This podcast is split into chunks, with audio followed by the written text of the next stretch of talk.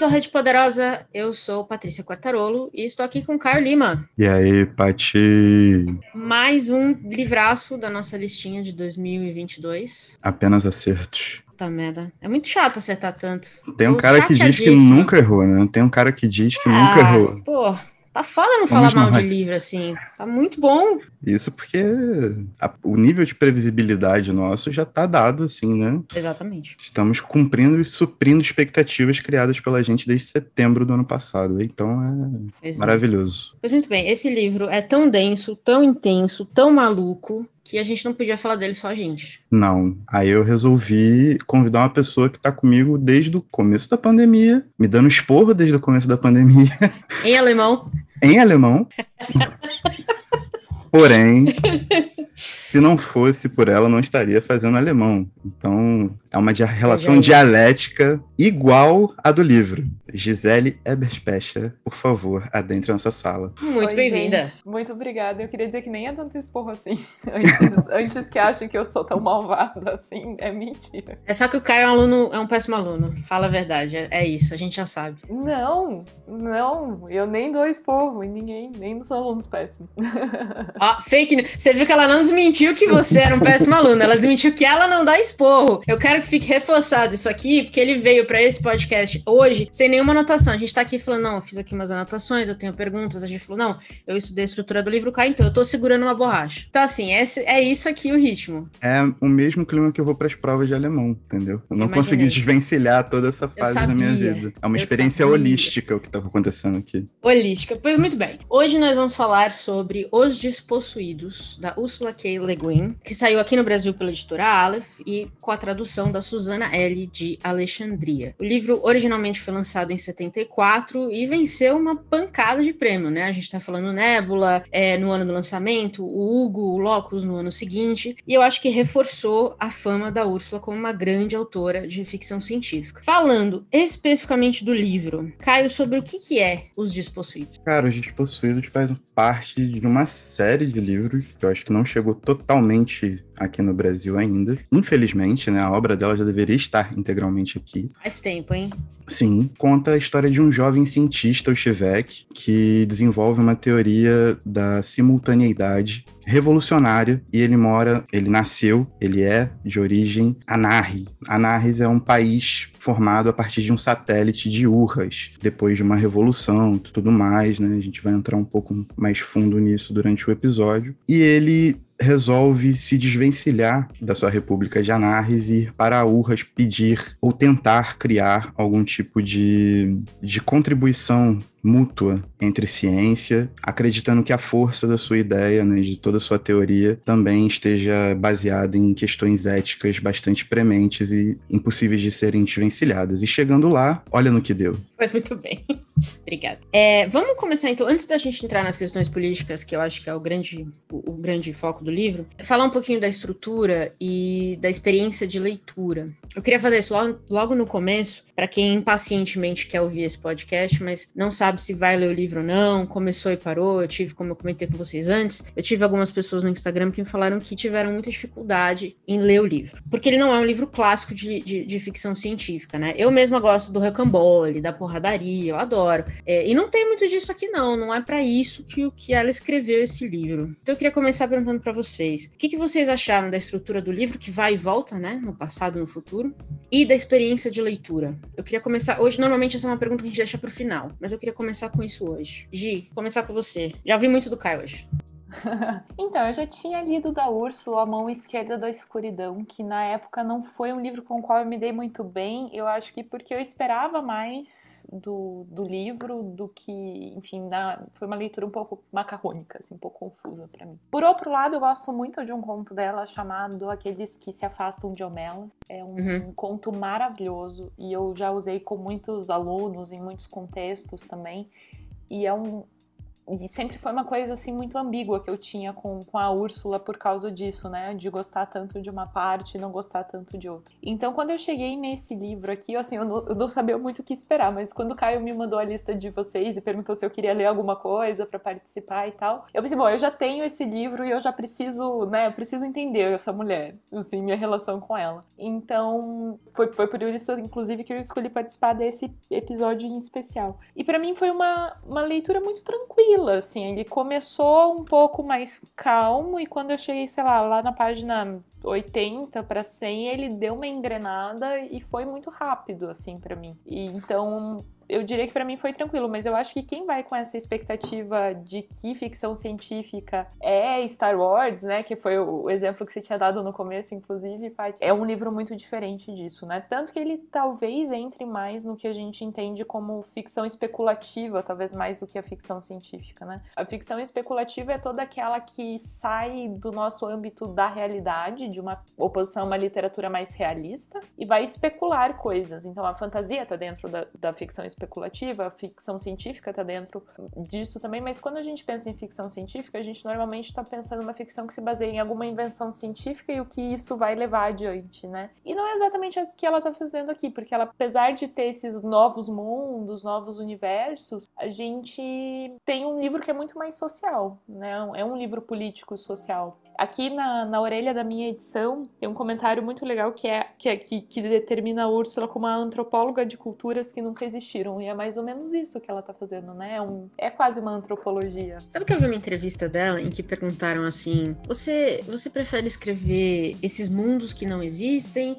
Porque ela também escreve não ficção, né? Ela escreveu vários ensaios, ela é uma constante analisadora, vamos colocar assim, da sociedade como um todo. E ela falou assim: olha, escrever ficção é um grande exercício de imaginação mesmo porque eu tô escrevendo real, eu tô escrevendo que já tá aqui. Aí ela falou assim: chega a ser até chato. Ela brincou com a galera, porque. E mesmo aqui, eu acho, ela tem um exercício de. Um grande. Eu vi hoje um vídeo da. Inclusive falando da mão esquerda da escuridão, que eu tive a mesma experiência que você, Gi. E aí eu vi vídeo hoje da Tempero Drag, eu não sei se você já viu. É, ela lançou essa. Acho que faz uns três dias esse livro, falando. O vídeo falando desse livro. E ela comenta um pouco sobre essa construção de mundos e você. E ser um grande exercício de e se. E eu acho que os despossuídos é exatamente isso, né? É um grande exercício de e se, o que não é fácil de fazer, mesmo usando a realidade como base, né? E ela tem uma coisa muito interessante nesse livro específico, porque ela não só constrói um mundo, ela constrói dois, né? O que a gente tem aqui? A gente tem um, uma estrutura muito clássica, usada em muitos desses livros, é, que é a figura do estrangeiro que chega num lugar novo e a partir disso a gente constrói o mundo. Então a gente já tem essa estrutura em Utopia do Thomas More, que é de 1500 e pouco, por exemplo, que é quando a gente tem essa personagem que vai e vê o mundo tecnicamente ideal, ideal para aquela corrente, para aquele momento, né? Mas e vai descrever isso. Então é mais ou menos essa ideia que a gente tem aqui, né? É o é começo de Harry Potter, né? O Harry Potter no armário, daí ele descobre o mundo e essas narrativas às vezes são em primeira pessoa, às vezes são em terceira, pela perspectiva dessa pessoa estrangeira, né? E a gente tem aqui então o Chevy é, indo para esse novo mundo que ele não conhece. Só que ao mesmo tempo, o mundo do qual ele tá vindo também é novo pra gente. Então ela tá fazendo a construção paralela de dois mundos diferentes que coexistem, que interagem, mas que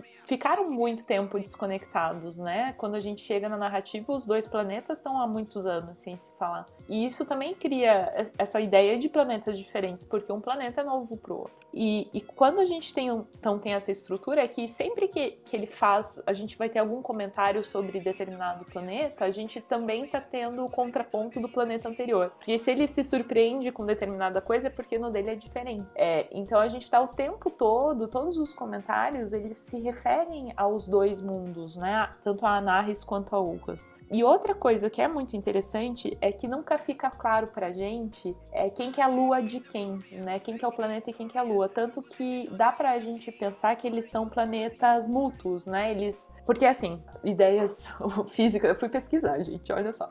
Uma lua, ela tem o centro de gravidade no outro planeta, então ela tá girando ao redor do outro planeta que gira ao redor do Sol.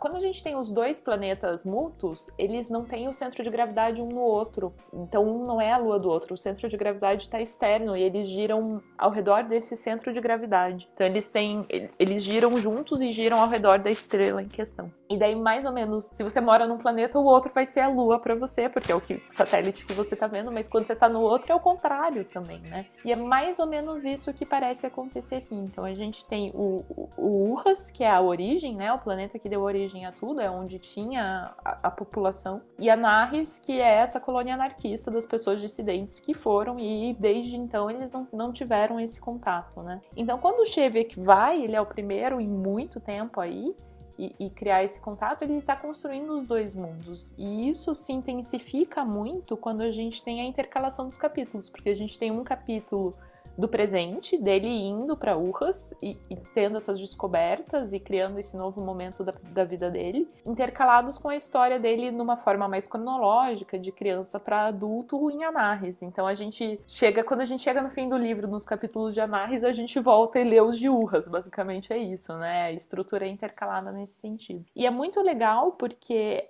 ao mesmo tempo que a gente tem uma construção paralela dos dois mundos, a gente vai entendendo um pouco da vida dele é, nessa colônia anarquista, nessa colônia comunista e tal, a gente também vai entendendo da onde veio o Urras e a sociedade que criou essa dissidência, né? Então, quando a gente vai construindo isso tudo de, de forma paralela, é muito interessante porque a gente vai criando esses polos e a gente tem ao mesmo tempo os polos físicos, geográficos da, da formação desses dois planetas, ao mesmo tempo que a gente tem esses polos políticos, polos científicos enfim, o livro todo vai se construindo nessas, nessas polaridades, né? E é muito interessante a gente ver como ela vai usar essa estrutura dos capítulos intercalados justamente para dar uma intensificada é nessa, nessa questão, né? Lendo, né, dentro da minha meu par conhecimento, eu cheguei a Úrsula através de indicações, principalmente do Bolanho, que fala muito, repete muito o nome da Úrsula dos livros dele, César Aira, assim, referências que eu cito aqui quase todo mês em algum BO da vida. Então, quando a gente foi selecionar, eu já estava hypando muito o livro. E o que eu achei muito interessante da Úrsula, como experiência de ficção, de ficção científica e ou especulativa, né, uma está inserida na outra, é que a Úrsula trabalha a literatura como um polo de criação, de experiência. E a teoria da simultaneidade, qualquer teoria física, antes ela é uma ideia. Você vai tentá-la realizar de forma material e para isso você vai utilizar todos os recursos matemáticos, físicos, químicos, biológicos para torná-la material. O que eu acho muito interessante é que essa inter essa interpolação de capítulos e o Chevek sendo o centro dos dois mundos, né? Como se as duas os dois os dois satélites ou os dois mundos por si só, porque eles trocam de posição o tempo inteiro, girassem em torno da personagem que tenta fazer esse elo, é que ela recria a própria experiência da teoria da simultaneidade na linguagem, sacou? Então, tipo, eu acho que isso foi. Quando eu consegui pegar isso, isso já tinha passado, sei lá, da página 100, porque eu, eu vou lendo, tipo,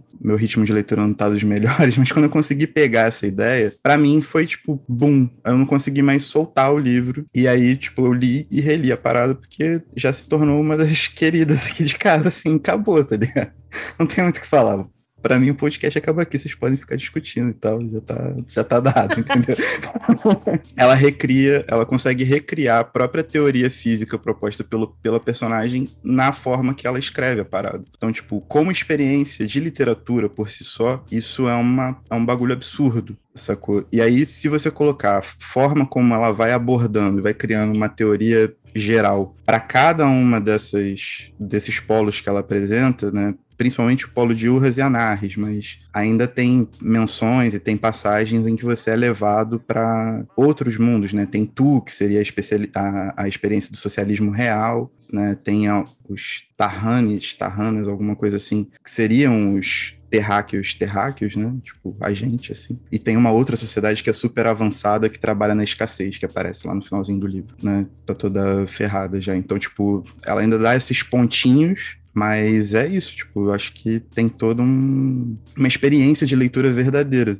Isso é completamente absurdo, ainda mais vindo de uma de, dos Estados Unidos, assim, tipo, que eu tenho tanta implicância. E da década de 70, que quando a gente não, não tinha grandes vozes, vamos dizer assim, discutindo não só colocando essa coisa metafísica do livro, né? De criar uma teoria e depois montar um livro em cima dela, mas falando de conceitos como anarquismo, capitalismo, socialismo dentro da ficção científica ou especulativa. Então ela traz isso, três conceitos, acho que são os mais fortes, né? A gente tá, como eu falei, anarquismo, capitalismo, socialismo. Então ela passa o começo do livro quase que explicando um pouquinho como é que isso se, se traduz nessas sociedades. Então a gente tem o anarquismo que a gente falou é anarres, a gente tem o capitalismo, é, é o grande centro de urras, exceto Tu, que é um país socialista, é, que está em guerra, ou seja, também aqui tem a grande influência da Guerra Fria, que é o grande país capitalista, o grande país socialista em termos, estão num quebra-pau terrível. É, ou seja, Anarres está em paz, mas estagnado, Urras está em guerra, e completamente dividido. Como é que vocês viram a criação, a construção desses três conceitos no livro? Eu acho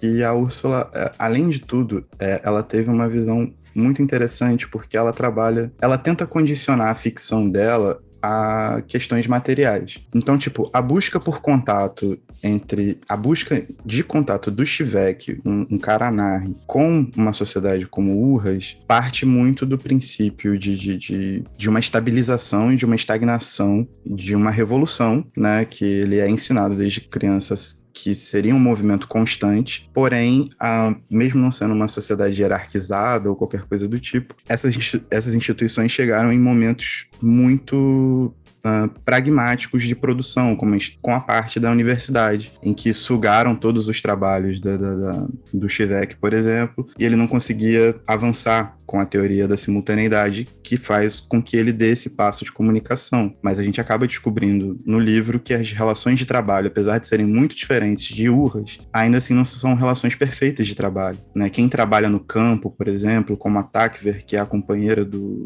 do Chevek, tem períodos de trabalho e diferenças de trabalho por si só que são extremamente desiguais a pessoas como Chevek e seus amigos que são caras formados para a universidade, para as ciências. Isso não conseguiu ser exatamente equalizado por conta de da escassez, né? É, a Anarres é um país que tem dificuldade para produzir comida, conhecimento, tecnologia e várias paradas. Então, o exemplo de Anarres, para mim, acaba colocando essa questão utópica de um país regido por um, um novo regime é, dentro de uma base material muito forte. Né? A gente está falando de de especulação, mas ela consegue integrar esses, esses elementos comuns à organização social de uma maneira muito, de uma maneira muito, muito, um material muito sólida, que faz com que a gente pense em como essas questões todas se desenvolvem, né? Então, em Urras, quando ela fala sobre o, o, o, capitalismo predatório, questões de gênero que são muito fortes quando ela vai para Urras e aí sim faz o paralelo, tudo isso tem uma base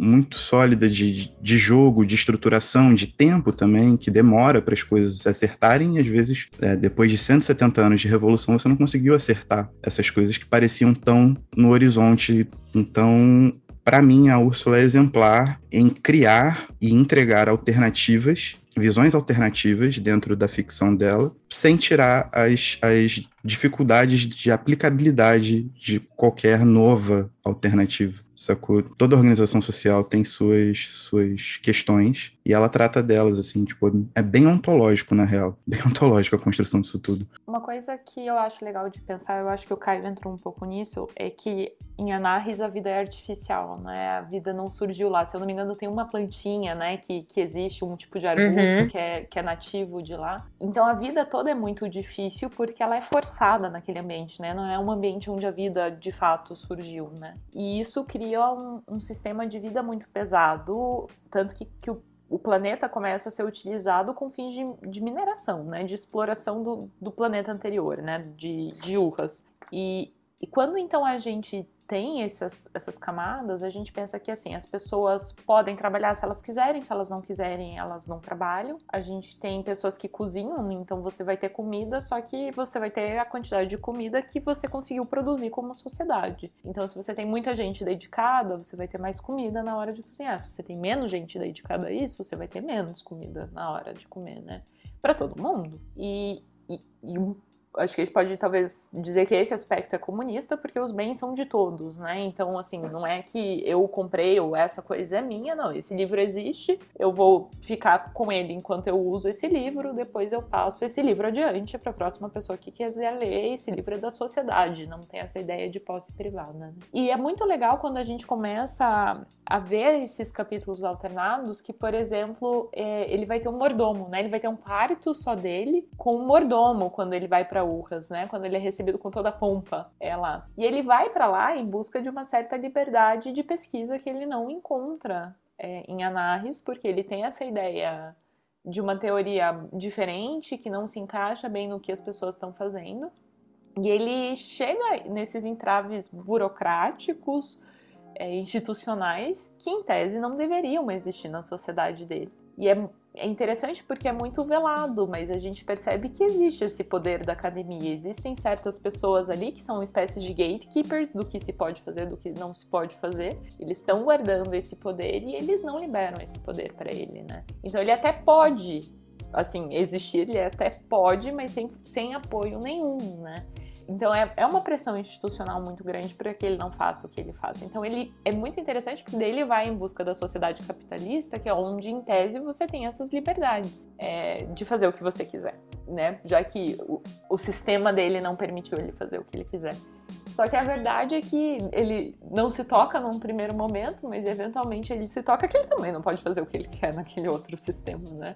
Então é um tanto pessimista a gente ver como, como a Úrsula também vai construir isso, né? A gente não tem uma solução fácil pro problema dele. Tem uma questão muito, muito interessante para mim de Anarres, que existe essa ideia, né, de que a anarquia é essa bagunça, é, o povo acha que é, né, é festa, é, é bomba, tiro porra de bomba, mas no outro sentido. E Anarres não tem na sua estrutura política os três pilares principais que a gente imagina no governo, né? Não tem Estado, não tem organização religiosa e não tem propriedade privada, o que se reflete na língua, né? A língua não tem pronome possessivo, então você nunca vai poder dizer esta é minha casa você vai dizer essa é a nossa casa ou alguma coisa similar a isso, mas não existe nada meu, não existe nada seu. Mas o, o que acontece em torno, então, porque a, um humano não deixa de ser humano, é que o julgamento social passa a ocupar certos espaços ou pelo menos essa foi minha interpretação, que é você vai trabalhar não porque você reconhece que é justo para a sociedade, mas porque senão sua vizinha vai, você vai ser julgado, você vai ser é, ostracizado, talvez, você vai ser mal visto. O julgamento social passa a ocupar,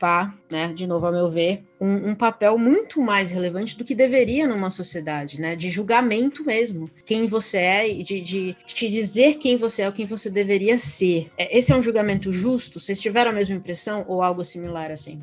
Sim, eu tive, tive essa sensação. Tanto que chega num momento em que ele tá meio entravado com a pesquisa, não tá conseguindo render, não tá fazendo muita coisa, que ele se sente, ele acaba indo trabalhar num, num espaço de trabalhos mais braçais, meio que para compensar a sociedade, assim, meio que para se encaixar e eu acho que perpassa uma questão não de um julgamento moral de uma pessoa específica que vai lá e fala para ele: você não tá fazendo nada de útil, vai fazer alguma coisa de útil, mas até mesmo um julgamento moral dele próprio, de entender que talvez aquela. Ah, se, se essa minha teoria não tá sendo aceita, é porque talvez eu deveria fazer alguma coisa mais útil na sociedade. Se eu não posso fazer isso, né?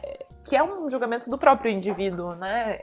Mas eu acho que existe, existe muito. Essa coisa de a gente tá tentando fazer uma sociedade funcionar num um, planeta inóspito, né? Então você tem que fazer alguma coisa pra gente funcionar, né? Senão você é um peso, né? Porque a gente vai ter que te dar comida, porque a nossa base é essa. Esse é o exemplo que me veio na cabeça também, quando ele começa a questionar se a ciência dele é o suficiente. O que também não deixa de ser um questionamento que se tem no mundo capitalista. É, e eu acho que é muito, é muito importante que o Chevek é um cientista para essa história. Não só porque, óbvio, né, ele vai criar a teoria que vai guiar o, o livro, é, mas porque, que nem você falou no começo, né, Gi, que a Narres e Urras têm uma relação estritamente, estritamente comercial. Não tem, não tem mais nada entre eles ali. E é isso que ele quer resolver. E aí ele quer compartilhar a sua teoria porque ele acha que essa a ciência é para todo mundo então a ambição dele é essa, né? E, e, aí a mensagem, me parece ser também no livro todo, é que a ciência não pode servir a interesses individuais ou privados, nem que isso sirva ao próprio cientista, né? Eu acho que é, Eu, ai, meu, esse livro, esse livro foi um boom na minha cabeça, porque cada hora que eu li uma parte eu tinha novas ideias e aí eu ficava, eu precisava de um tempo para pensar em tudo certo. Então assim, nem se for o melhor para ele, é, é, esse conhecimento tem que ficar para ele. E aí ele finalmente entende isso que a teoria. E, e, assim, ele vai entender por momentos muito específicos e, e, tensos, mas ele vai entender se a ciência. Se a ciência é para todo mundo, ele começa a questionar o que ele mesmo ouviu. Se a ciência é para todo mundo, então você tem que dar para todo mundo. Ela não é privada, ela não é individual. E aí eu acho que no final a gente também. eu Mais do que a questão política, para mim, foi muito essa questão do peso da ciência e da importância dessa não individualização ou privatização do conhecimento. Vocês ficaram com essa mesma impressão? Sim, mas eu acho importante também é que toda essa discussão sobre a ciência e o uso da ciência quando é perpassado dentro dessa lógica, né, é, entre Anarres e Urras, porque o centro econômico de Urras é a cidade de Aiou, alguma coisa assim, certo? Uhum. Seria como se fosse o, o grande centro da parada. E é interessante porque existem uns easter eggs no livro que, para mim, eles são muito importantes em relação ao tratamento dessa ciência e de como ela corta essa questão ética, econômica, inclusive geográfica. Porque em algumas passagens do livro, a Úrsula faz questão de mostrar que existem outras repúblicas que servem também como. são colonizadas. Ela cita até o exemplo de Benin, que parece muito com uma organização tomou um golpe militar, que parece uma democracia, talvez a América Latina inteira naquela época, né? Dada a, as, as alternativas que o livro vai colocando para gente sobre, de, sobre como a ciência deve ser manipulada, fica cada vez mais claro que existe um centro de controle da ciência em Urras que. Como é que eu vou desenvolver isso agora? Porque eu pensei nisso exatamente agora. Essa é a ideia desse podcast, é por isso que eu gosto de falar é, de livro. Sim. Porque vira e mexe, vocês estão falando, eu tô. É isso, cara. Mas a, vai, a, vai, na fé, vai na fé. Mas a grande questão é que existe um centro colonial da, da ciência também, sacou? A ciência como método de subjugação não só de outros mundos, mas do próprio mundo, pode crer? Eu acho que isso varia muito em relação, tipo, ela escreveu esse livro pensando, não pensando exatamente, mas lançou ao final ali da guerra do, do Vietnã e exigiu, isso existiu como um protesto sobre como as tecnologias iam sendo empregadas na guerra, tecnologias completamente novas e mortais, de ataques químicos, né, cara? O napalm, toda, toda essa questão que a gente vê de maneira muito, muito explícita em algumas fotos e alguns documentários. Então acho que existe muito essa, essa questão ética não só por quando ela vai falando da liberdade que o Chevek procura, a liberdade de Chevek procura, ele procura num centro, eu vou falar da minha formação, no centro, no centro de controle econômico, né, no centro de controle de capital, sacou? Depois ele acaba percebendo qual é a da parada e tal, beleza, tudo certo, mas durante boa parte do livro, essa, essa ideia dele, quando ele vai procurar esse centro, quando ele vai procurar urras, ele não tá procurando necessariamente urras, ele tá procurando um centro do capital, sacou? Eu acho isso muito interessante, essa dinâmica e como ela coloca isso como um easter egg dentro de várias passagens do livro, porque ela fala desse, desse centro colonial muito forte, saca? Eu acho isso Pô, sei lá, essa mulher é muito doida, mano. Como é que ela colocou isso em 300 páginas? É bizarro. Mas é, é, eu fiquei pensando muito nessa relação. Tipo, ela não deixou em nenhum momento de olhar para as estruturas de maneira muito profunda. Então, não é um mundo contra o outro ou países que escolhem outra forma de organização social. São países de mesma organização social que vão se tomando conta um do outro, né? Vão ocupando o outro de maneira extensiva até sugar o máximo que puder, que é justamente o que o capitalismo faz, né? Eu acho muito legal porque a ideia em Anarres ele tem até a liberdade para fazer o que ele quiser, mas ele tem não tem apoio institucional e ele tem essa coisa do julgamento moral acontecendo em relação à pesquisa dele, né? E, e em Urras ele tem a, a estrutura, se ele quiser, mas ele não tem a liberdade de fazer exatamente o que ele quer, não tem a liberdade de compartilhar e tratar daquilo do jeito que ele quer. Então também, também nisso são polos, né? É, diferentes. Eu vou, eu vou fazer uma voltinha, mas eu juro que eu volto pro livro, porque eu tinha aqui em casa um livro e quando eu terminei de ler o, o livro da Úrsula, eu fiquei pensando nesse livro e eu fui direto para ele. É um livrinho muito pequeno, chama A Matemática e Política, de uma pessoa chamada Chiara Valério. Ela é uma escritora italiana e é doutora em cálculo das probabilidades pela Universidade de Nápoles. Esse livrinho foi publicado pela Aine, com tradução do Vinícius Nicastro Onesco. E ele é um ensaio e me parece que é um ensaio que ela escreve ali na época de Covid, porque ela está fazendo uma defesa da matemática como ato político. E me parece, ela não deixa isso assim tão explícito, mas me parece muito esse contexto em que a ciência está sendo desacreditada e as coisas, os números estão sendo desacreditados. E ela está fazendo um, uma coisa, um, relato bastante pessoal em defesa é um pouco disso. E, e, ela não chega a nenhuma grande conclusão. Eu acho que é um ensaio bem desses de momento, assim, que, que faz sentido na hora que é publicado. Mas ele é um livrinho muito legal porque ela vai falar muito sobre isso. A matemática é uma linguagem, a ciência é uma linguagem, e não existe isso de matemática ou ciência neutra porque tem alguém fazendo por trás. Então a gente cria a linguagem da matemática, a gente cria metodologias científicas, mas isso tudo está refletindo certo momento, certo pensamento, certo objetivo, certa coisa. Então quando a gente lê números, quando a gente interpreta números, a gente está fazendo isso de maneira política. A própria maneira de que pesquisa você faz, que números você traz, que, enfim, tudo isso perpassa decisões que são políticas também. E eu acho que tem um pouco a ver com o nosso livro da Úrsula, porque é um pouco como a teoria que ele está propondo também é política, mas como a maneira com que ele quer lidar com isso, porque para ele parece ser importante que isso se abra e tenha uma reverberação, né? Que, que isso deve ser público, porque é o jeito dele de pensar, né? Do lugar onde ele veio, tu, tudo é de todo mundo. Então, como que assim eu vou fazer alguma coisa? Sei lá, se a pessoa faz comida e a comida é de todo mundo, se a pessoa fez um cobertor e o cobertor é de quem está com frio. É, por que, que eu vou fazer ciência? Essa ciência vai estar tá fechada e vai ser incompreensível. Não, essa ciência tem que ser de todo mundo. Como as outras coisas, né? Então, quando ele se dá conta disso também, né? Então, então é um livro que, que eu acho que perpassa tudo isso também, né? E vamos pensar, na época da Guerra Fria, a gente tem toda a ciência da bomba, né? E dos, é, dos cientistas que elaboraram a bomba tendo que ir para outros lugares, porque eles não eram mais aceitos é, na Europa, na Alemanha. E tudo bem que isso alguns anos antes da, de quando ela escreve, mas ela está escrevendo no, no, ápice do resultado disso tudo, né? É, então eu acho que está muito, muito envolvido. E eu acho que eu dei uma volta não tão grande assim, cheguei, né? Voltei. Não, perfeito. O que me fez pensar também na, no pós-guerra, da Segunda Grande Guerra, da caça dos americanos a, a trazer os, os cientistas é, alemães para os Estados Unidos, né? Essa história aquela história que os próprios americanos não contam mais, mas eles foram atrás de anistiar esses cientistas porque eles queriam esse conhecimento. Eu acho que ela tenta responder uma grande pergunta que eu, eu, eu, sempre penso que a ficção faz um pouco disso, que é quem deveria ter o poder e como essa, a resposta disso muda tudo, né? Quando você chega na resposta, pode não ser nem um pouquinho o que você imaginava. Eu acho que é, essa, é essa grande resposta que o Chevek chega, que é quem deveria ter o poder e como a resposta muda, ele, ele realmente bate de frente porque quebra um monte do conhecimento que ele, da estrutura, né, mental que ele foi, sobre a qual ele foi criado. E aí tudo rui, tudo cai por terra.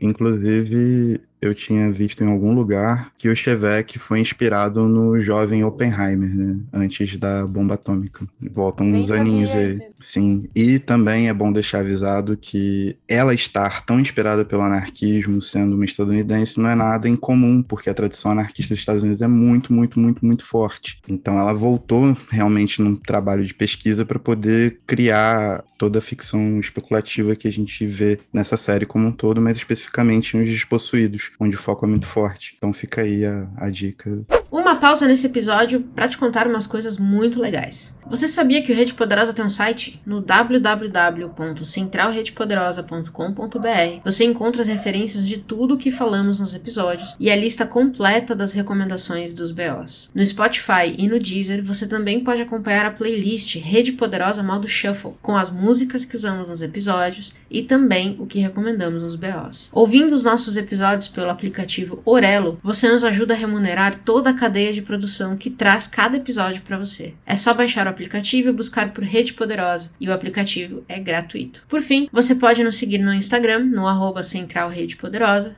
para saber tudo o que está para sair, ver os posts especiais que eu e o Caio preparamos toda semana e ainda teremos uma caixinha de pergunta toda terça-feira para você comentar e perguntar o que quiser. Nós responderemos e comentaremos os envios nos episódios do Chá Revelação. E agora, de volta à programação normal. É, uma, é, uma, é um bom comentário, linka com uma, uma referência que eu queria trazer também de uma entrevista que eu vi dela. Ela cita o Paul Goodman, que é um escritor anarquista é, bem reconhecido, e, e ele tem uma frase que, nas minhas pesquisas, eu acho que resume totalmente a. Eu odeio essa palavra, mas eu vou falar a jornada do Schweck. Eu vou ler rapidinho, que é o seguinte: profissionais se radicalizam quando tentam seguir suas profissões com integridade e coragem. Essa profissão é o que eles conhecem e com que eles se importam, e descobrem que muita coisa precisa precisa mudar. Para mim, eu li, eu tava procurando algumas coisas sobre ele, e eu li isso, eu falei, é isso aqui que acontece, é literalmente o que acontece com o Chevek. Ela, é como se ela tivesse pego essa frase e falasse, beleza, então vamos colocar um cientista nessa situação. Ele percebe que alguma coisa tem que mudar em Anarres, ele vai pra Urras. E aí ele chega em Urras e ele fala, bom, alguma coisa precisa mudar aqui também. E aí ele vai se radicalizando cada vez mais. É, e, e essa, essa não sei nem se a gente pode dizer radicalização, mas eu meio que senti que foi isso. Mas foi aos poucos. E eu sinto que é muito como essa radicalização acontece. É cada porrada que você toma que você não espera né? Quando você tá perseguindo uma verdade que para você é a sua verdade. E cada parede que você encontra, você vai ficando mais puto. Eu vou usar essa palavra. Eu não sou muito, muito, né? Não, o conceito intelectual para mim é esse. Chivek ficou puto. Basicamente é isso. Eu vou resumir o livro assim. Ele ficou pé da vida. Falou, não me deixe fazer nada do que eu quero fazer. Eu sou mais inteligente que meu mundo aqui, entendeu? O povo quer assinar as minhas pesquisas, que é isso que acontece, né? Roubam é, parte da pesquisa dele, descaradamente, e eu não consigo fazer nada. Então, assim, a radicalização dele, para mim, é uma radicalização de uma pessoa que começa com boas intenções e termina puto com tudo. É justo? Ou eu, ou eu coloquei no Shrek muita coisa pessoal? Colocou porque é exatamente isso que fazem com o nosso podcast desde 2018. A gente vem aqui, fala as paradas, inova, é dá, Entendeu? E no final a gente fica o quê? Fica puto. Mas eu acho que ele fica, e ele fica puto mais de uma vez, porque ele fica puto, daí ele tenta achar uma solução e ele fica puto de novo, né? Porque não, não leva a nada a tentativa de solução dele, né? Não. E aí o que ele começa a ver é o resultado, é o que tentaram esconder, né? Que aí eu acho que foi quando o livro para mim ganhou um fôlego diferente ainda. Foi quando ele ele tem essa aquela conversa com o, o mendigo na rua, que é, ele, o mendigo tá claramente pedindo dinheiro, ele não entende, porque na cabeça dele isso não existe. E quando ele entende, o mundo cai. É, é muito é muito louco, assim, é, ver alguém... É muito triste, na verdade, né? Ver alguém perder as suas bases, assim. É, eu, eu senti muita, muita tristeza pelo Chevek, na verdade, porque é muito bonito alguém que tem uma ideologia tão limpa e tão sincera. E é muito triste você ver alguém perder isso. E eu acho que ela escancarou isso pra gente. Ela falou: ó, o que acontece com quem quer ser ideologista sincero nesse mundo é isso. O mundo vai quebrar você. No fim, no fim, eu achei um livro muito triste. Essa é a real. Muito triste. Eu acho que é um livro muito pessimista, porque a solução dela para a Guerra Fria, basicamente, é nada presta. Nada, nenhum tá dando certo. Nenhum. Pronto. É, assim, é. É, é, assim, vocês estão lutando para ver quem ganha, eu tô dizendo, nenhum deu certo eu acho também que fica muito triste porque a gente cria expectativa em cima, né? Tipo, existe uma questão dela de ser uma ficção científica. E a jornada do Chevek, de mal ou bem, também tipo, se encaminha como se fosse uma jornada do herói. Por várias vezes ele vai sendo frustrado, talvez pela bagagem que a gente tem de leituras assim. A frustração bate também pela forma como ela lida com isso, porque ela simplesmente acaba com a jornada do herói do Chevek, né? Tipo, é só ele desolado e é isso, puto. Ela tem uma frase muito boa que também eu acho que explica bastante desse pessimismo, que é nessa mesma entrevista que eu vou deixar lá o link para quem quiser assistir. É uma entrevista de uma hora e meia que ela deu numa, numa universidade pública dos Estados Unidos, que o cara pergunta assim: a tecnologia vai nos salvar, né? Olhando o mundo agora, e ela fala assim: nos salvar do quê? Dos problemas que a própria tecnologia criou? Ela falou assim: o cara com a maior arma sempre vai vencer. E o que que isso resolveu até agora? E aí você fica. É só com isso aqui. Isso aqui é um, um minuto de conversa, você fica, puta que pariu porque é, real. Ela vê o mundo de uma forma muito realista e eu realmente e realmente assim não tem resposta. O que que resolveu? É, eu acho interessante porque isso, de uma certa forma, talvez uma saída vendo algumas, alguns textos, alguma, algumas coisas, colabora para uma visão um pouco mais isolacionista de novas formas de tentar organizar a sociedade. Porque você primeiro tem que conseguir lidar com suas contradições internas para você poder conseguir avançar com o que seria a revolução contínua de Anarres, né? E, e do, do, que o próprio Chevek acredita. A grande questão é que essas contradições internas dependem de uma série de fatores, mano. Depois de 170 anos da fundação de Anarres, você não tinha soluções para várias paradas, porque o modo de produção ainda se baseia sobremaneira em todos os modelos que a gente conhece hoje, como o consumo de bens naturais, né? consumo da, da natureza, e a Narnia não tem natureza. Como é que você vai produzir comida? Como é que você vai ter água suficiente para todo mundo? Como é que você vai, sacou, produzir energia? Pode crer? De uma forma ou de outra, ela apela, é, entre aspas, né? Saindo um pouco do livro em si, indo mais para outras, outras paradas que eu acompanhei dela, para uma questão mais isolacionista, para tentar organizar de dentro para fora. O problema todo é que, às vezes, essas soluções internas, elas acabam não conseguindo se desenvolver por questões maiores do que a própria organização social né? Questões de, de, de natureza mesmo. Então, é, é, sempre assim. Quando a gente pensa em questões de revolução e, tipo, normalmente tudo muito bonito, ainda mais hoje com os filtros que tem para você colocar na sua foto de perfil das redes sociais e tal. Mas a questão é que é um trabalho constante. O que eu acho louvável da Úrsula é que ela não arreda o pé de dizer não sei, mas isso aqui tá uma merda, sacou? Exatamente. Resumindo o livro. Tanto que ele fica meio sem solução, né? Eu achei muito legal, Caio, isso que você falou da, da questão da exploração da natureza, né? Porque então, como a gente tem um país de vida artificial, a gente também não tem essas coisas que, em geral, levam a vida, a água, a, enfim, qualidade, essas paradas todas, né? E, e daí, quando a gente pensa, se a gente está tentando pensar nisso como uma leitura de mundo, de Guerra Fria não sei o que, a gente também está pensando um pouco é, como os grandes países envolvidos nesses conflitos são os países que exploraram outros, que construíram sua riqueza por base da exploração, seja mais mercantilista, imperialista, enfim, ou a capitalista dos Estados Unidos, né, que não teve escravidão, vai construir sua riqueza depois, mas que produz iPhone na China. É, enfim, a gente vai ter várias camadas, vários momentos, vários formatos dessa exploração, mas todos esses países envolvidos nesses conflitos são os que têm a exploração. E justamente esse lugar, que é a Narres, que vai gerar essa pessoa com essa visão de mundo tão bonita, tão ingênua, né, que a parte comentou antes e tal, é justamente o lugar que não tem essa exploração naturalmente, porque você não tem o que explorar. Tanto que ele não consegue existir de forma completamente independente, porque eles ainda dependem de urras para algumas coisas. Eles ainda fazem trocas comerciais, porque eles exportam principalmente minérios. Confirma? Confirma. Principalmente minérios para em troca de algum, alguns produtos específicos que eles não conseguem produzir, né? É, e alguma troca de conhecimento muito, muito eventual, muito particular, né? Então a gente é interessante pensar que justamente esse lugar que produz essa pessoa com esse tipo de pensamento tão comum, tão assim, comum de pôr em comum, né, de, de pôr em comunidade, né, talvez seja melhor, é, de compartilhar as coisas, é justamente o país que não tem essa exploração da natureza como base da sociedade, porque você não tem uma natureza para explorar, né? E para onde ele volta, né? Ele vê tudo, ele viu tudo de ruim Falou, beleza, ruim por ruim, eu vou voltar porque eu conheço. É igual família, né, cara? Aqui, uma coisa que eu tava pensando muito enquanto a gente tava falando da Lua, quero voltar rapidinho para perguntar uma coisa para vocês. A gente está falando aqui, então, de alguns conceitos políticos que existem até hoje, obviamente, é, alguns com mais força do que outros. Capitalismo, obviamente, comunismo ainda se discute muito.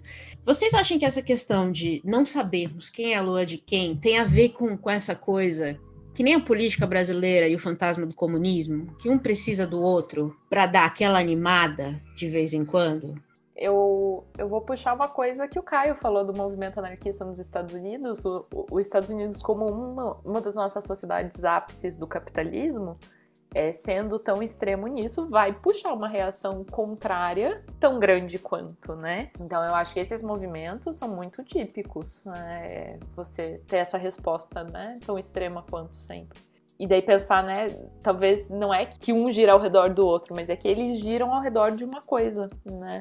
É, então eles estão uhum. quase que correndo atrás um do outro, basicamente, né? Se a gente, em termos nada apurados em termos físicos, mas se a gente fosse ver esteticamente, seriam um correndo atrás do outro. Eu acho que visualizar isso exatamente hoje, assim, né? Isso é uma análise minha do tirada não sei de onde, mas analisar isso hoje é muito mais difícil do que analisar como a Úrsula fez, porque efetivamente você tinha você tinha essa questão das potências em oposição, né, dos blocos políticos completamente diferentes e que tinha toda essa tensão da Guerra Fria, era uma tensão bélica, geopolítica, financeira, etc, etc, etc. E hoje você já não tem mais isso, né? Tipo, o capital abraçou o mundo de sobremaneira, inclusive as experiências socialistas, principalmente a China, né? Que é um, um socialismo diferenciado dentro de bases maoístas, etc. É, é, ela tá muito voltada ao mercado, se adaptou e hoje desponta como da grande potência, né, dentro de pouco tempo. E tem uma questão também, né, que, por exemplo, em um século as coisas mudaram muito então, tipo, hoje, o que seria considerado esquerda aqui no Brasil, esquerda radical, tipo, tá se unindo ao Alckmin, sacou? é, radical. Exato, exato. Então, tipo, o que é uma esquerda revolucionária hoje é uma parada que vem crescendo, você consegue acompanhar em redes sociais e tudo mais, que existe uma movimentação muito maior, porém é muito pequeno em, em questão de popularidade, de capilaridade mesmo. E foi um, uma redução que o próprio Estados Unidos começou entre os partidos democrata e republicano, quando você pega a figura, sei lá, do Biden, por exemplo né? Que é um velho gagá, pô. A questão é que você não precisa de uma oposição real, né? Você sugerir, a coisa que a Paty falou, o fantasma, né? Você sugere uma oposição e isso já é o suficiente. Essa que é a questão, eu acho, central, né? É porque nesse hoje eles conseguiram suprimir pra gente ter um fantasma, mas é um fantasma em que, tipo assim, se a gente chegar aqui e falar assim, vive sua vida, seja feliz, isso já é quase você hastear uma bandeira comunista nessa janela, sacou? tipo é. assim, a redução da parada foi, foi muito acentuada da época da Úrsula, que a Úrsula escreveu o livro, da época em que os anarquistas eram importantes, que faz um século, um século e um cadinho, da época que a Úrsula escreveu o livro, na Guerra do Vietnã, 50 anos atrás, por aí, e hoje. Tipo, são intervalos de tempo muito curtos, com achatamento dessas diferenças muito grandes. E eu acho, eu acho curioso a gente pensar que, no caso do livro, o, o Chevek, ele, ele vai ele não consegue fazer a pesquisa num lugar, ele enfrenta problemas, ele vai para outro tentar fazer a pesquisa, e os problemas são diferentes, mas ele não consegue fazer a pesquisa em nenhum lugar. Essa que é a questão, né? Então é muito interessante porque ela está dizendo são diferentes, são opostas, né, num sentido. Os problemas que ele tem são diferentes, mas nenhum resolveu o problema. Ele não conseguiu. O resultado é igual. O resultado é ele não consegue fazer a pesquisa dele em lugar nenhum. Então, que é um pouco como essas duas sociedades levadas aos extremos não funcionam, igualmente não funcionam. É porque tem, o que tem em comum em tudo isso é o homem, né? Acho que a gente esquece de, de contabilizar que o ser humano é falíssimo e as falhas são intrínsecas independente da ideologia ou da estrutura de poder. Porque assim, num, num país, num, num, num, planeta você tirou o governo, tá ruim. No outro tem um super governo, em tu, é um, é um governo bem centralizado, tá ruim. E num é um governo capitalista, e tá ruim. Então assim, o único ponto comum ali, e eu vou pôr, obviamente, que ela não usa o humanoide, mas é uma pessoa que está ali envolvida. Então, assim, o único ponto comum de tudo que está ruim, como eu sempre falo, são as pessoas. Acho que a gente resolveu um grande, uma grande questão aqui, basicamente, é essa. Se tirar as pessoas, tudo, tudo tá bom. A terra fica boa. Pensa, a terra funciona, fica limpa, os animais vão dar um jeito, as plantinhas limpam o ar, Olha, vai, vai pensando, a, as continhas vão fechando, entendeu? Eu não sou uma grande matemática, mas não sei. Quando eu deixei a ponta solta lá atrás, que eu falei das das colônias e tudo mais, eu acho que são muito representativos de que a Úrsula se baseia justamente nas três formas hegemônicas de organização social uhum. do século XX, né? O anarquismo, o socialismo e o capitalismo. Porém, existem diversas organizações sociais e existem diversas referências de pensadores terceiro-mundistas que conseguem conjugar isso e apresentar novas alternativas, sacou? Então, assim, ao mesmo tempo em que a pessoa soa tão real, tão factível dentro da especulação dela para uma macro política que a gente consegue enxergar muito bem hoje nos avanços que estão sendo feitos, guerra da Ucrânia, blá blá blá blá blá blá blá blá, eu acho que também esse livro é muito importante para a gente, enquanto brasileiro, latino-americano, sempre bom lembrar, terceiro mundista, de que existem possibilidades alternativas de vida completamente diversas, plurais e com relações completamente antagônicas às, às baseadas hoje como hegemônicas no mundo, principalmente o capitalismo que tomou quase tudo. E que a gente precisa conhecer, senão a gente perde a fé no, no humano completamente, sacou? E a gente continua vivendo. Mal bem, a gente continua vivendo. Inclusive, no Brasil rolou o experimento da coluna Cecília, que eu não sei se muita gente conhece, no, no final de 1800, que era uma, uma, uma estrutura anarquista, anarco-sindicalista, que durou, não durou muito, mas aconteceu. E, e aconteceu, e, e, assim, dificílimo achar livros sobre isso. Eu sei que a Edra, se eu não me engano, tem um livro de contos anarquistas que é muito bom, mas sobre a coluna Cecília, especificamente, é, eu tive muita dificuldade em encontrar livros. Se alguém souber onde, por favor, me conta, se vocês verem algum lugar. É, tem um Miguel Sanches Neto, é um escritor aqui do Paraná, ele atualmente uhum. é reitor da Universidade Estadual de Ponta Grossa. Ele tem um livro chamado Um Amor Anarquista, é, que conta um pouco a história da, da colônia Cecília. A colônia Cecília foi aqui no Paraná. E eu não vou saber muitos detalhes, eu não li o livro, mas a Alisson, meu marido, está sendo citado aqui, ele leu e achou legal. É, então, uma opinião de segunda. Vou procurar. Aqui. Mas, enfim, basicamente a gente tem é, em março de 1890 um engenheiro e um médico veterinário. Não, ele é engenheiro e médico veterinário, a mesma pessoa. Vai ter outras cinco pessoas e eles vão tentar fazer essa, essa experiência. Então a colônia durou quatro anos, mas enfim, eles, eles contam as dificuldades que existiram e tal. Então é uma, acho que é uma fonte legal, assim. Eu, eu não sei dizer o quanto é pesquisa histórica e o quanto ele também dá uma leve romantizada ali. Né? Uhum. Né? Ele é um escritor de ficção, mas eu acho que dá, vale a pena dar uma olhada. Eu queria fazer um pequeno adendo a uma outra coisa que a Paty comentou. Eu acho que a coisa da natureza, né? Às vezes a gente diz, quando tá falando da, da crise climática e tal, a gente fala, ah, o mundo vai acabar, a Terra vai acabar. E eu acho que é um, um jeito de falar muito estranho, porque não é o mundo ou a Terra que vai acabar, é a gente que vai acabar. Os humanos, isso, é a verdade. A Terra e a natureza e outros animais vão continuar existindo. Talvez não os mamíferos, por exemplo, né? Dependendo do grau da mudança climática, enfim. Mas sei lá, a gente vai ter fungo, a gente vai ter inseto, a gente vai ter organismos que vão continuar vivendo, né? E que talvez se adaptem até melhor é, do, do, que antes e criem novas formas. Mas a verdade é que é a gente que vai acabar, né? Não é o mundo. E, e eu acho que esse é uma coisa assim, um jeito de ver a situação que é diferente. Né? Eu acho que é sempre bom pensar na medida de tempo também, né? A gente fala que o tempo corre muito rápido e, e tal, pela forma de produção que a gente está colocado como sistema. Porém, a natureza faz as coisas de forma completamente diferente, né? Então, tipo, a evolução de, do, do, primeiro aminoácido até chegar no, no, ser humano durou milhões de anos, né? Existe toda um, um, uma captação temporal, de tempo e espaço, na verdade, que a gente não consegue levar em conta pelo modo como a gente vive. Mas, né, a gente só está acelerando muitos processos, consumindo a natureza do jeito que está, e no final é exatamente isso. Quem acaba é a gente, a natureza vai dar o jeito dela de se virar, ou vai virar tudo terra arrasada, né? Mas tá aí. Será que a gente encerra nesse tom otimista, então, para simular o livro? Eu ah? tenho eu tenho um pequeno comentário é, antes da gente encerrar, pra, pelo menos assim não é Manda. não sei se chega a ser otimista, mas pelo menos é neutro.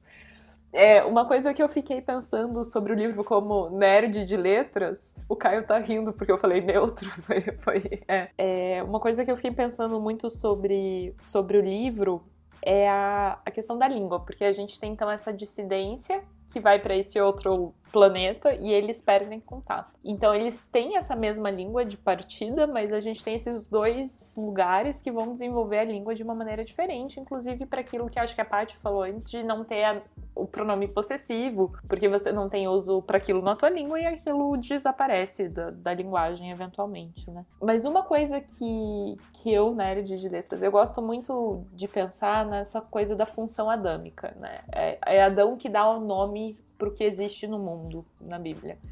Então ele tem essa função de categorizar. Esse bicho tem uma trompa, então ele é um elefante, ele é diferente da girafa, que tem um pescoço comprido, por exemplo. Então ele que está vendo o mundo e dizendo o que, que é diferente uma coisa da outra. Porque a gente pode pensar, sei lá, os dois têm uma coisa comprida, pescoço ou a trompa, mas podia ser a mesma coisa, porque eles têm uma coisa comprida. Então, essa coisa de categorizar as coisas e dar nome que é uma coisa que existe muito na época da literatura de viagem. Quando a gente tinha os exploradores e naturalistas, eles estavam indo para a África, para as Américas, é, ir para esses outros lugares e vendo vários desses bichos e plantas que eles não conheciam, e é daqui que vem o sistema de nomenclatura da biologia, de espécie e, e tal, né? É, vem dessa época, porque aí eles sentem necessidade de dar nome para essas coisas que eles estão encontrando no mundo, no sistema que eles usam para dar nome. Óbvio que ninguém vai perguntar para qualquer povo indígena, qualquer povo natural desses lugares, dizer como chama isso, e pronto, esse é o nome universal daquele negócio é, é o nome no sistema deles, que é uma, é uma ideia de posse. Eu tenho acesso ao conhecimento e eu que dou nome, e esse é o nome oficial, que é o nome que a gente usa até hoje, né? É, então é uma espécie de nome oficial que perpassa todas as línguas. Então é uma, uma força de dominação que entra na língua. E o que eu achei maravilhoso de Anarres é que eles não dão nome. É um coisa, um programa que, que faz um sorteio ali de letras. Então eles não têm essa função, né? Eles não têm essa coisa de quem vai dar nome para as coisas. Eles não têm Adão, basicamente, né? Eles têm um sistema lá que dá um grupo aleatório e esse é teu nome e só você vai ter aquele nome porque a próxima combinação também vai ser aleatória. E e eu, eu achei muito interessante, porque não é nem só não tem o pronome possessivo, mas antes disso eles também, no próprio ato de nomear, eles não vão ter essa função. Enfim, e daí o nome serve como uma espécie de CPF, ou código de identificação, porque só você tem aquele nome, né? Então remete imediatamente a você. E era isso, era esse meu comentário nerd de letras. É muito bom isso, porque essa questão de descobrir coisas e nomeá-las pela primeira vez dentro do seu sistema também levou a gente a ter muitos sobrenomes usados é, na biologia, né? Virou uma questão que a, a, no livro seria o egoizar, né? O povo é meu, é tão meu que vai levar o meu nome. Vocês se virem para aprender a falar isso aqui. É uma ótima, é bem, muito bem observado. Não tinha pensado nisso ainda. A gente, o povo é muito. Olha, é, de letras, né? Só uma pessoa muito esquisita para perceber isso, mas. A gente está aqui falando há uma hora já, um pouquinho mais de uma hora do livro, e a gente nem chegou, por exemplo, a falar de questões de gênero, que ela bota. Acho que a gente ainda podia destrinchar um pouco mais da política, mas é tudo isso para dizer o seguinte: é um livro muito infinito. Eu imagino que cada vez que a gente relê, vai achar mais coisas para pensar e repensar e, e, analisar e reanalisar e tudo mais. O, o A Mão Esquerda da Escuridão, acho que é onde ela aborda mais a questão de gênero ainda do que aqui. Então, para quem tem interesse, eu acho que aqui ele talvez seja até mais relevante, porque é um exercício de si em que ela tenta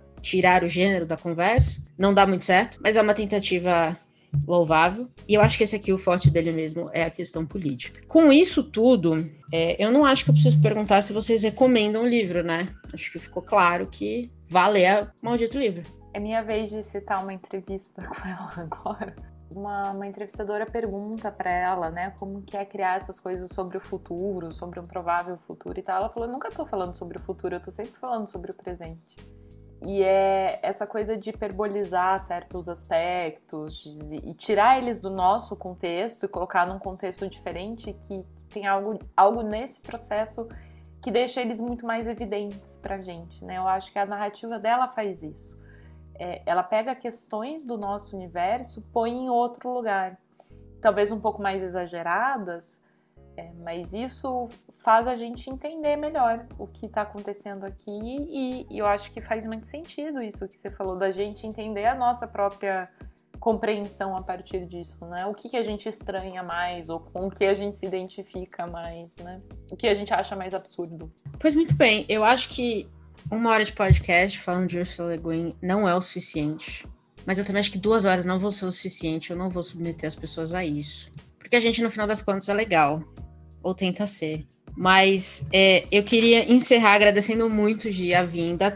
Assim, trouxe física, foi estudar o que é a Lua. Acho que a pessoa que mais se dedicou ao episódio que a gente já convidou aqui trouxe referência de matemática. Assim, meu Deus. Obrigada demais. Ah, imagina, gente, foi um prazer. Eu, eu, eu faço dessas quando eu tô lendo, foi natural. Aí eu trouxe por isso... minha borracha, tá aqui ainda, tá? Isso, você trouxe a borracha. Não, mas por isso que vale recomendar demais o canal da Gi. Se você não conhece ainda, vai lá no YouTube, porque ela é, ela é super calminha, essa vozinha calma. Eu gosto de assistir a quando eu preciso dar essa acalmada, sabe? O final do dia. Quem vê nem sabe que ela é uma professora de alemão super brava, mas vai lá no canal dela no YouTube. Tem muito vídeo bom, muita coisa boa, muita recomendação fora da caixinha do, do YouTube, que eu acho que é a parte mais legal. Então, obrigada, Gi, de novo, por vir compartilhar essa loucura aqui com a gente. Obrigada, obrigada, gente. Obrigada a vocês pelo convite, porque eu acho que é o que você falou. A gente poderia falar horas e horas sobre o livro e vocês pelo menos permitiram que eu falasse uma hora, então já foi ótimo. Vou falar muita coisa não, que eu tô devendo o exercício de casa, então acelera aí, Patrícia. Pois muito bem, Caio Lima. Temos um episódio. Temos um episódio. Pois muito bem. E tchau. Tchau. Tchau.